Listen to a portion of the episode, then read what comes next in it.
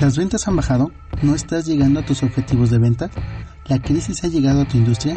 Quédate y descubre por qué lo anterior para mí es más una excusa y cómo es que somos responsables del 70% de las ventas perdidas.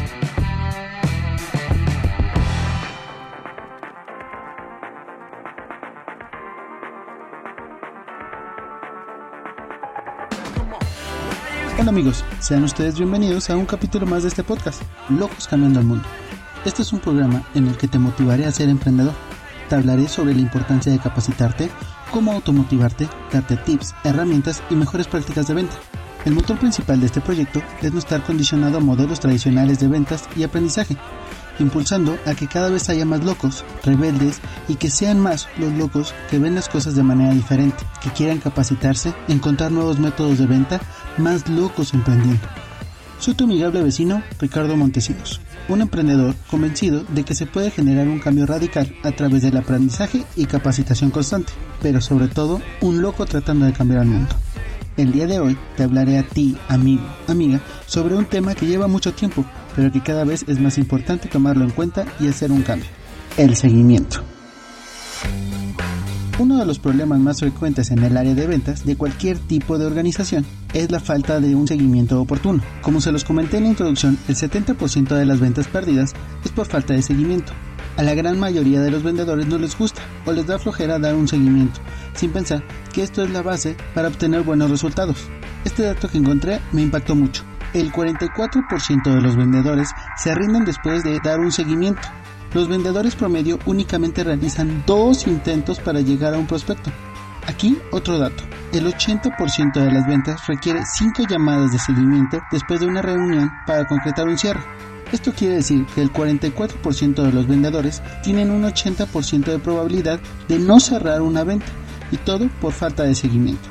Disculpe si de pronto escuchas muchas cifras y porcentajes, pero la verdad es que cuando me topé con esto me resultaron muy interesantes y creo que pueden ejemplificar de una mejor manera este tema. Es muy frecuente que las personas encargadas de dar seguimiento a los prospectos utilicen hojas de cálculo para llevar un control. Sin embargo, esta práctica puede resultar contraproducente, ya que las hojas de cálculo no fueron diseñadas para calificar prospectos, llevar un historial de seguimiento, calendarizar seguimientos y recordatorios. Yo te sugiero emplear mejor un CRM. Hoy en día la mayoría de las empresas llevan uno, pero si no es así, tú puedes descargar uno en tu celular. Hay bastantes aplicaciones de este tipo que son gratuitas y que seguramente te ayudarán bastante, pues en ellas encontrarás herramientas que no tienes al usar una hoja de cálculo. Ocupa la tecnología a tu favor.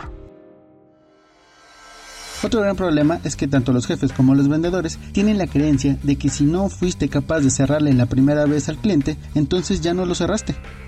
En un estudio que se hizo en una universidad de Estados Unidos, se tomó a un grupo de personas que tenían la intención de compra, a las cuales solo un 3% se les cerró en la primera instancia. Del 97% restante, solo se le dio seguimiento adecuado a un 11%, dando como resultado un 86% de prospectos desatendidos en su primera opción de compra. Pero lo más impactante es que estos clientes que no tuvieron un seguimiento, el 76% sí terminó comprando en un periodo de los siguientes seis meses. Poniendo el ejemplo en cifras más entendibles, si en este grupo fueran de 100 personas, por ejemplo, 3 compraron inicialmente, 11 más compraron por el buen seguimiento que se les dio. De los 86 clientes restantes, con falta de seguimiento, 65 sí terminaron comprando. Checa el número tan importante que resultó de ventas que si se hubiese dado un seguimiento adecuado se hubiesen tenido. El detalle está en que preferimos echarle la culpa a la crisis, al gobierno, a cualquier otro tipo de factor externo antes de reconocer que no se le dio un seguimiento adecuado. Esto para nada es un regaño, solo quiero darte a conocer estos números para que reconsideremos este tema. Y es por eso que aquí te dejo algunos tips para dar un mejor seguimiento. 1. Utiliza el medio de comunicación preferido del cliente. Hoy tenemos una gran ventaja, pues tienes más de un método de contacto. Puede ser por correo, por llamada, por un mensaje. Y me preguntarás, ¿cuál es el preferido? Pues muy sencillo, solo tienes que preguntarle. Hacer preguntas es algo muy importante en el proceso de venta. 2. Sé oportuno en tus compromisos. Cumple con tu palabra, demuestra tu profesionalismo y tu interés por el cliente. Si te dice, regrésame la llamada mañana a las 9 de la mañana, por favor hazlo, ponte un recordatorio, ponte una alarma. Te digo esto no solo por decir, te lo digo por experiencia. A mí me pasó en más de una ocasión. por no llamarle a un cliente, perdí una venta, pues al cliente le urgía una decisión de compra y como yo no cumplí, el otro vendedor sí lo hizo y se quedó con la venta. 3. Que tu seguimiento tenga un objetivo. Sé conciso. ¿Ya revisaste la cotización? ¿Ya lo checaste con tu esposa?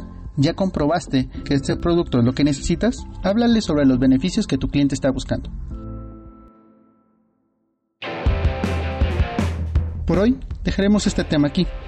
Comencemos haciendo estos pequeños cambios que te aseguro te traerán mejores resultados. Deja de enfocarte en la crisis y mejor concéntrate en tus seguimientos. Ya me voy, pero no sin antes recordarte que me sigas en mis redes sociales en las que estoy como Rix Monge. Y no olvides seguir este podcast en las diferentes plataformas como iBox, Spreaker, en el canal de YouTube, en el cual por cierto también estoy subiendo otro tipo de videos con más datos interesantes. No olvides compartir esta información y vuélvete otro loco cambiando al mundo. Bye.